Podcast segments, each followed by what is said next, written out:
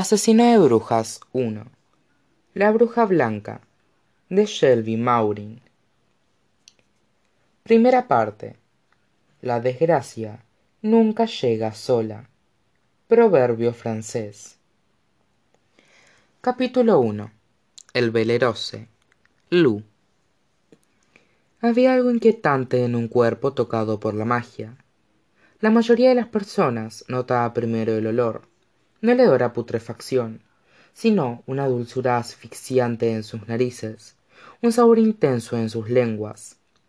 Pocos percibían también un escalofrío en el aire, un aura flotante sobre la piel del cadáver, como si la magia misma aún estuviera presente de algún modo, observando y esperando. Viva. Claro que aquellos que eran lo bastante estúpidos como para hablar al respecto terminaban en la hoguera. En el último año habían encontrado trece cuerpos en Belterra, más que el doble de la cantidad encontrada en años anteriores. La Iglesia había hecho un gran esfuerzo por ocultar las circunstancias misteriosas de cada muerte, pero todos los cuerpos habían sido enterrados en ataúdes cerrados. Allí está. Coco señaló en un hombre en una esquina, aunque la luz de las velas sumía la mitad de su rostro en las sombras, era imposible confundir el brocado dorado en su abrigo o el emblema pesado que colgaba de su cuello. Estaba sentado con rigidez en su silla, sin duda incómodo, mientras una mujer con poca ropa permanecía sentada sobre sus muslos rechonchos. Solo Madame Labelle podía dejar esperando a un aristócrata como Pierre Tremblay en el interior de un burdel. Vamos. Coco gesticuló hacia una mesa en la esquina opuesta. Babette llegará pronto. ¿Qué clase de imbécil pretencioso viste brocado mientras está de duelo? Pregunté. Coco miró a Tremblay por encima del hombro y se rió con sorna. Un imbécil pretencioso con dinero. El cuerpo de la hija de Tremblay, Filipa, era el séptimo que había sido encontrado. Después de su desaparición en medio de la noche, la aristocracia había estado conmocionada, hasta que apareció con la garganta cortada al borde de Leo Melancolique. Pero eso no fue lo peor. Se habían expandido por todo el reino rumores sobre su cabello plateado y su piel arrugada, sobre sus ojos nublados y sus, y sus dedos retorcidos. A los veinticuatro años, la habían transformado en una bruja vieja. Los pares de Tremblay simplemente no lo comprendían. Ella no había tenido enemigos, no había venganzas en su contra que justificaran semejante violencia. Pero aunque Filipa no hubiera tenido enemigos, el imbécil pretencioso de su padre los había acumulado traficando objetos mágicos. La muerte de su hija era una advertencia. Nadie explotaba a las brujas sin consecuencias. Bonjour, messieurs. Una cortesana con cabello de color miel se aproximó a nosotras, pestañeando con esperanza. Me reía al ver que miraba a Coco de modo descarado. Incluso disfrazada de hombre, Coco era preciosa. Aunque las cicatrices destrozaban la hermosa piel morena de unas manos que cubría con guantes, su rostro permanecía suave y sus ojos oscuros brillaban aún en la penumbra. ¿Puedo tentarles aún acompañarme? Lo siento, cariño. Con mi voz más aduladora di una palmadita en la mano de la cortesana del modo que había visto otros hombres hacer. Pero ya estamos reservados esta mañana. Mademoiselle Bebet nos acompañará pronto. La chica hizo un mohín un segundo antes de avanzar hacia nuestro vecino, quien aceptó su invitación con entusiasmo. ¿Crees que lo ha traído? Coco observó a Tremblay desde el extremo de su calva hasta la punta de sus zapatos pulidos, y se detuvo en sus dedos sin adornos. Babette podría haber mentido. Esto podría ser una trampa. Quizás Babette sea una mentirosa, pero no es estúpida no nos delatará antes de recibir su pago. Observé las otras cortesanas con fascinación mórbida. con las cinturas encinchadas y el busto prominente, bailaban con agilidad entre los clientes, como si sus corsés no estuvieran asfixiándolas lentamente. Sin embargo, para ser justa, muchas no vestían corsés, o prenda alguna. Tienes razón. Coco extrajo una moneda de su abrigo y la lanzó sobre la mesa. Será después. Ah, buen amor, me hieres. Babette apareció a nuestro lado, sonriendo y tocando el borde de mi sombrero. A diferencia de sus iguales, la mayor parte de su piel estaba envuelta en seda roja. Una capa gruesa de maquillaje blanco cubría el resto. Y sus cicatrices. Subían por sus brazos y su pecho en un patrón similar a las de Coco. Y por diez cobrones doradas más, nunca soñaría con traicionarte. Buenos días, Babette. Riendo, apoyé un pie sobre la mesa y recliné el cuerpo sobre las patas traseras de mi silla. Sabes, es sorprendente el modo en que siempre aparece segundos después de que el dinero. Puedes olerlo. Miré a Coco cuyos labios estaban fruncidos en su esfuerzo por no sonreír. Es como si pudiera olerlo. Bonjour, Luise. Babette besó mi mejilla antes de inclinarse hacia Coco y bajar la voz. Cosette, estás encantadora, como siempre. Coco puso los ojos en blanco. Llegas tarde. Disculpadme. Babette inclinó la cabeza con una sonrisa edulcorada. Pero no os había reconocido. Nunca comprenderé por qué las mujeres hermosas insisten en disfrazarse de hombres. Las mujeres sin compañía llaman demasiado la atención, lo sabes. Tamborilé los dedos en la mesa con una calma obtenida a base de práctica, y me obligué a sonreír. Cualquiera de nosotras podría ser una bruja. Bah. Guiñó un ojo con complicidad. Solo un tonto confundiría a dos muchachas encantadoras como vosotras con criaturas despreciables y violentas. Por supuesto, asentí y tiré de mi sombrero para cubrir más mi rostro las dames blanches podían moverse por la sociedad prácticamente sin ser detectadas la mujer de piel rosada que estaba sobre tremblay podía ser una de ellas. O la cortesana de pelo de color miel que acaba de desaparecer por la escalera. Pero con la iglesia el fuego viene primero. Las preguntas después. Es una época peligrosa para ser mujer. Aquí no. Babette extendió los brazos y curvó sus labios en una sonrisa. Aquí estamos a salvo. Aquí nos, nos idolatran. La oferta de mi ama sigue en pie tu ama nos quemaría a ti y a nosotras si supiera la verdad. Centré mi atención de nuevo en tremblay cuya riqueza evidente había traído a dos cortesanas más. Él rechazaba con cortesía sus intentos de quitarle los pantalones. Hemos venido aquí por él. Coco colocó nuestra bolsa con monedas sobre la mesa. Diez corones doradas como prometimos. Babette olisqueó y alzó la nariz en el aire. Mm, creo recordar que eran veinte. Qué mi silla cayó al suelo con estruendo. Los clientes cercanos parpadearon en nuestra dirección pero los ignoré. Habíamos acordado diez. Eso fue antes de que hirieras a mis sentimientos. Maldita sea babette. Coco apartó el dinero antes de que babette pudiera tocarlo. Sabes cuánto tiempo nos llevó ahorrar esa cantidad de dinero hice un esfuerzo por mantener la voz calmada. Ni siquiera sabemos si tremblay tiene el anillo. Babette solo se encogió de hombros y extendió la palma de la mano. No es mi culpa que insistáis en cortar bolsos en la calle como criminales comunes. Ganaríais tres veces más por noche aquí en el velerose pero sois demasiado orgullosas coco respiró hondo y apretó los puños sobre la mesa escucha lamentamos haber herido tu sensibilidad frágil pero acordamos pagar diez No podemos permitirnos.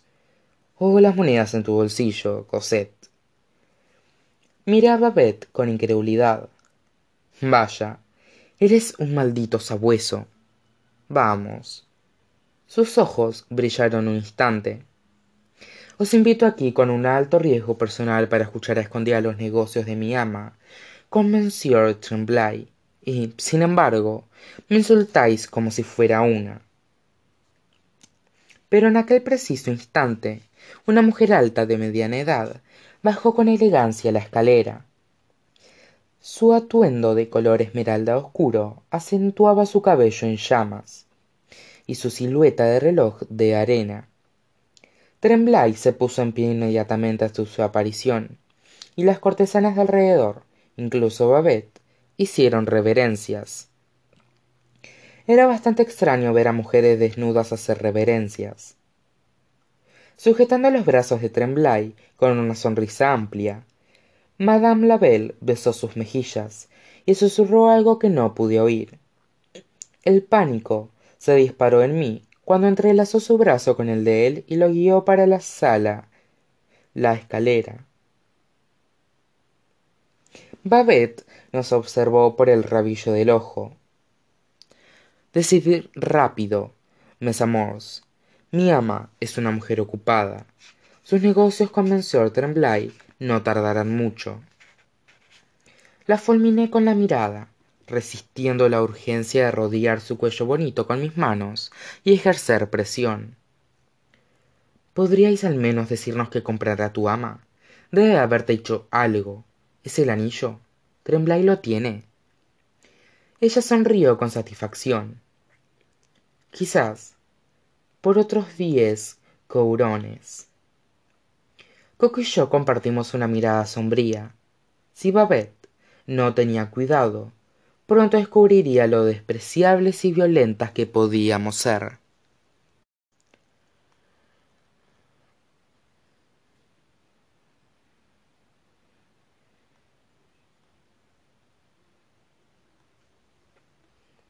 El Velerose tenía doce salones de lujo para que sus cortesanas entretuvieran a los clientes. Pero Babette no nos llevó a ninguno de ellos. En vez de eso, abrió la decimotercera puerta sin marcar, que estaba al final del pasillo, y nos instó a entrar. Bienvenidas, mis amores, a los ojos y oídos del velerose. Parpadeando, esperé a que mis ojos se habituaran a la oscuridad de aquel pasillo nuevo y más angosto. Doce ventanas rectangulares, grandes y espaciadas en intervalos regulares sobre una pared, permitía la entrada de un resplandor de luz sutil. Sin embargo, al inspeccionarlo mejor, noté que no eran ventanas, sino retratos. Deslicé un dedo por la nariz del retrato más cercano a mí. Una mujer hermosa con curvas voluptuosas y una sonrisa atrayente. ¿Quiénes son? Cortesanas famosas del pasado. Babette, hizo una pausa para contemplar a la mujer con una expresión de anhelo. Mi retrato algún día reemplazará al suyo. Frunciendo el ceño, me acerqué para inspeccionar a la mujer en cuestión. Su imagen estaba despejada de algún modo. Los colores eran tenues, como si ese fuera el dorso de la pintura, y. santo cielo. Dos pestillos dorados cubrían sus ojos. ¿Son mirillas? Preguntó coco con incredulidad acercándose más. Qué clase de circo macabro es este babette shh. Babette alzó rápido un dedo hacia sus labios. Los ojos y los oídos recordáis oídos. Debéis susurrar en este lugar. No quería imaginarme el propósito de aquella característica arquitectónica. Sin embargo sí quería imaginar el baño largo que me daría cuando regresara a casa en el teatro. Habría fricción fricción enérgica. Sólo rogaba que mis ojos sobrevivieran. Antes de que pudiera expresar en voz alta mi disgusto dos sombras se movieron en mi periferia. Me giré colocando la mano con rapidez sobre el cuchillo en mi bota antes de que las sombras cobraran forma. Me paralicé cuando dos hombres horriblemente familiares y desagradables me miraron de modo lascivo. André y Grue. Fulminé a Babette con la mirada, aun con el cuchillo apretado en mi puño. ¿Qué hacen ellos aquí? Ante el sonido de mi voz, André inclinó el cuerpo hacia adelante, parpadeando despacio en la oscuridad. Esa es. Gru observó mi rostro, ignoró mi bigote y detuvo la mirada en mis cejas oscuras, mis ojos de color turquesa, mi nariz con pecas y mi piel bronceada. Una sonrisa maliciosa apareció en su rostro. Tenía un diente roto y amarillento. Hola, Lulú. Lo ignoré y le dirigí a Babette una mirada fulminante. Esto no era parte del trato. Oh, relájate, Luis. Están trabajando. Se acomodó en una de las sillas de madera que ellos acababan de abandonar. Mi ama los ha contratado como seguridad. ¿Seguridad? Coco se mofó y hurgó en su abrigo en busca de su propio cuchillo. André enseñó los dientes.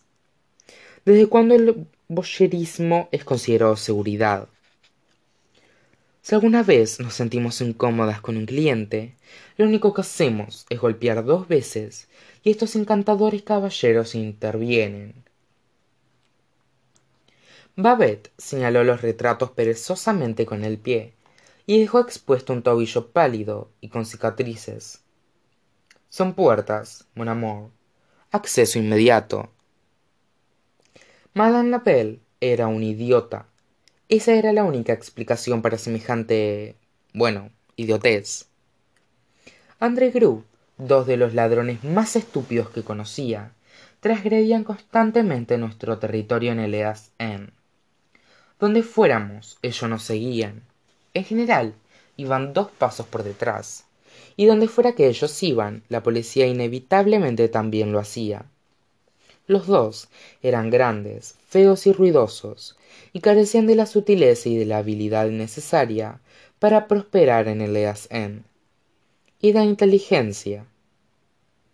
Me aterraba pensar en lo que harían ellos con acceso inmediato a cualquier otra cosa, en especial al sexo y a la violencia, y aquellos quizás eran los vicios menos graves que tenían lugar entre las paredes de ese burdel, si es que esa transacción de negocios servía como ejemplo. No te, no te preocupes. Como si le llega a mi mente, Babette le sonrió a los dos. Mi ama os matará si filtráis información. ¿No es así, messieurs?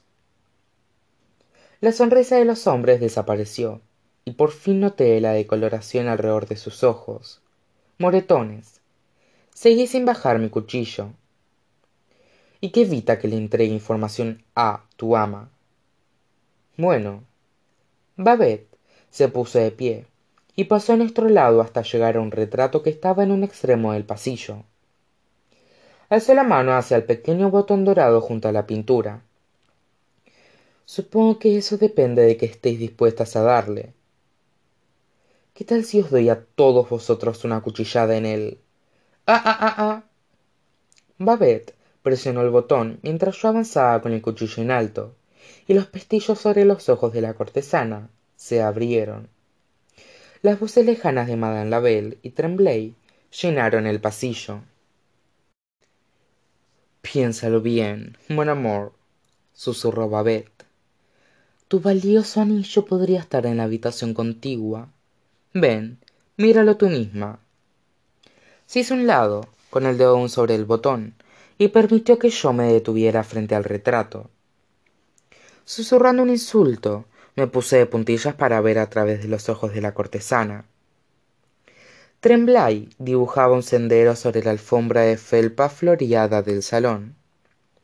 Parecía más pálido en esa habitación pastel donde el sol matutino lo bañaba todo con una suave luz dorada y el sudor cubría su frente se lamía los labios con nerviosismo y miraba a, a madame Labelle quien la observaba desde un diván junto a la puerta.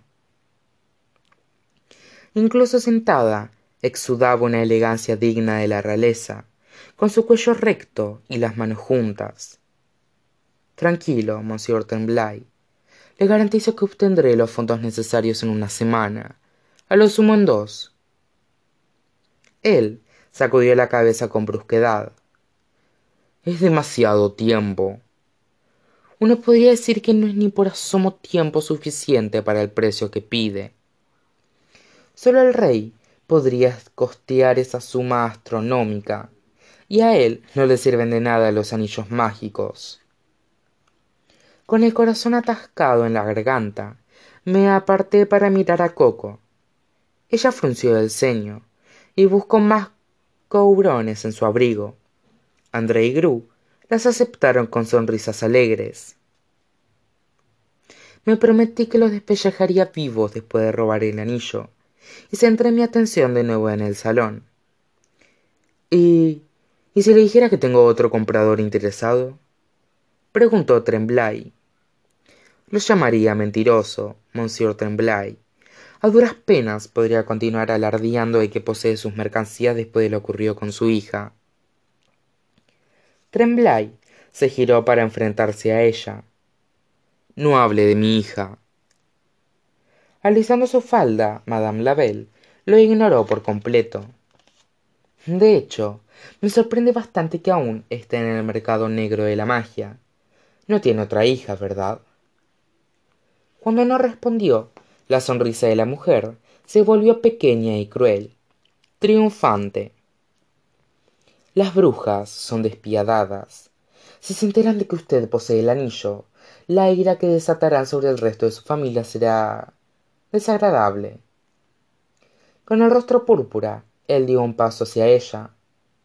No aprecio su insinuación. Entonces aprecie mi amenaza monsieur. No me enfurezca o será lo último que haga.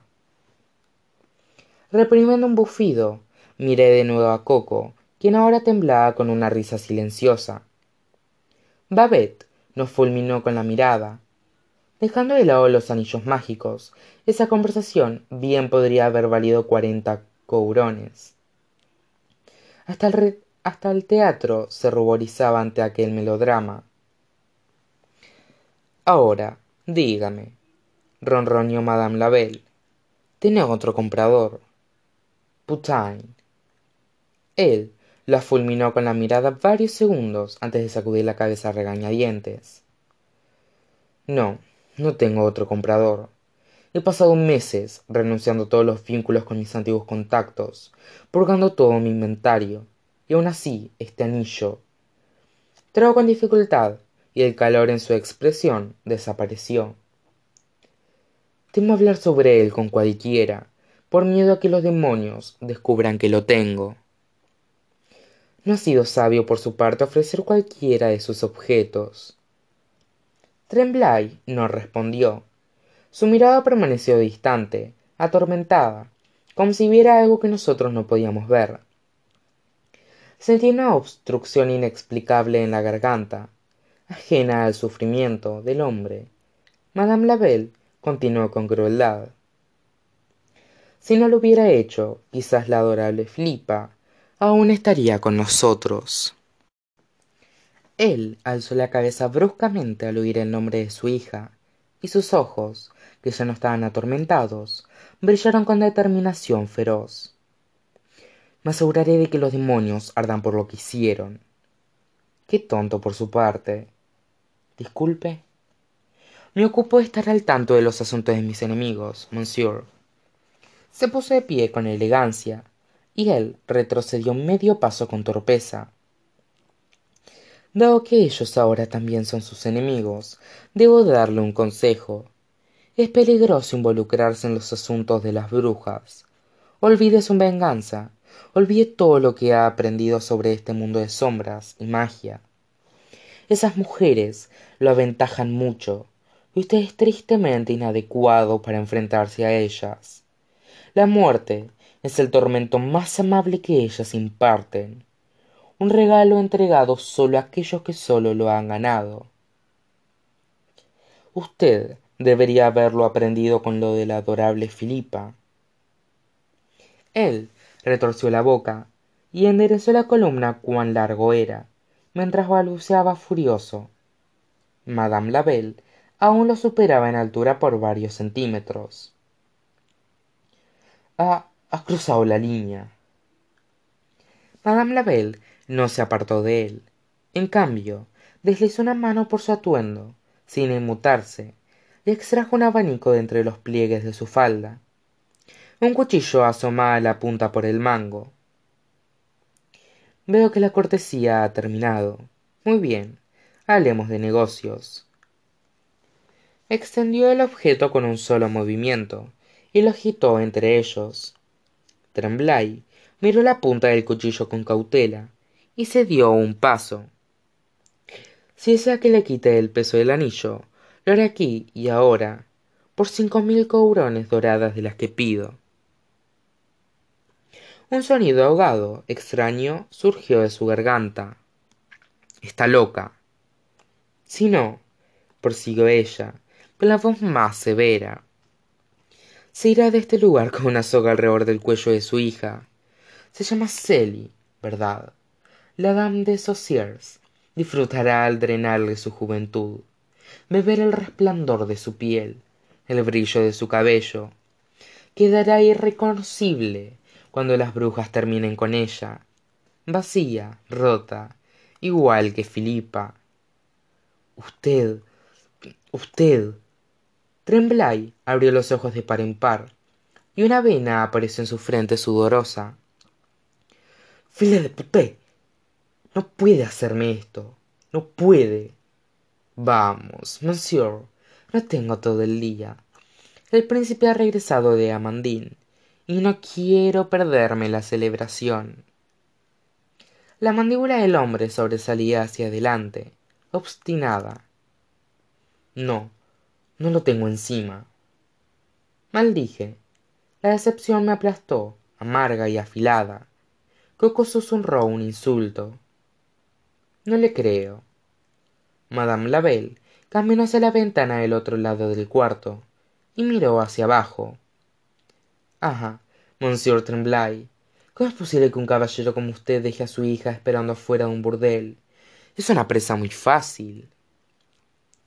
Sudando ahora sin parar, Tremblay se apresuró a dar la vuelta a sus bolsillos. Le juro que no lo tengo. Mire, mire. Acerqué más el rostro mientras él vaciaba el contenido de los bolsillos frente a ella. Un pañuelo bordado, un reloj de bolsillo de plata y un puñado de couranes de cobre, pero ningún anillo. Por favor, deje en paz a mi hija. Ella no tiene nada que ver con esto. Era un espectáculo tan penoso que podría haber sentido lástima por él, si no hubiera arruinado mis planes. Sin embargo, ver sus extremidades temblorosas y su rostro pálido me llenó de un placer vengativo. Madame Labelle parecía compartir mi sentimiento, suspiró de modo teatral dejó caer la mano de la ventana y curiosamente se giró para mirar directamente al retrato detrás del cual estaba yo de pie tropecé hacia atrás aterricé de lleno sobre mi trasero y reprimí un insulto. Qué pasa susurró coco mientras se agazapaba a mi lado. Babet soltó el botón con el ceño fruncido. Sacudí las manos con energía señalando el salón. Pronuncié las palabras sin emitir sonido. No me atrevía a hablar. Creo que me ha visto coco abrió los ojos de par en par alarmada. Todos nos quedamos paralizados cuando su voz sonó más cercana amortiguada pero audible a través del muro delgado. Por favor se lo ruego monsieur. Dónde está entonces mierda. Coco y yo intercambiamos miradas incrédulas. Aunque no me atrevía a regresar al retrato me acerqué más a la pared mi respiración era cálida e incómoda sobre mi rostro. Respóndele. Supliqué en silencio. Dínoslo. Milagrosamente tremblay cumplió y su respuesta vehemente fue más armoniosa que la mejor de las músicas. Está guardado bajo llave en mi casa salope ignorante. Eso bastará monsieur tremblay cuando abrieron la puerta de su salón prácticamente podía ver la sonrisa de la mujer. Era igual que la mía. Espero por el bien de su hija que no esté mintiendo. Iré a su casa al alba con su dinero. No me haga esperar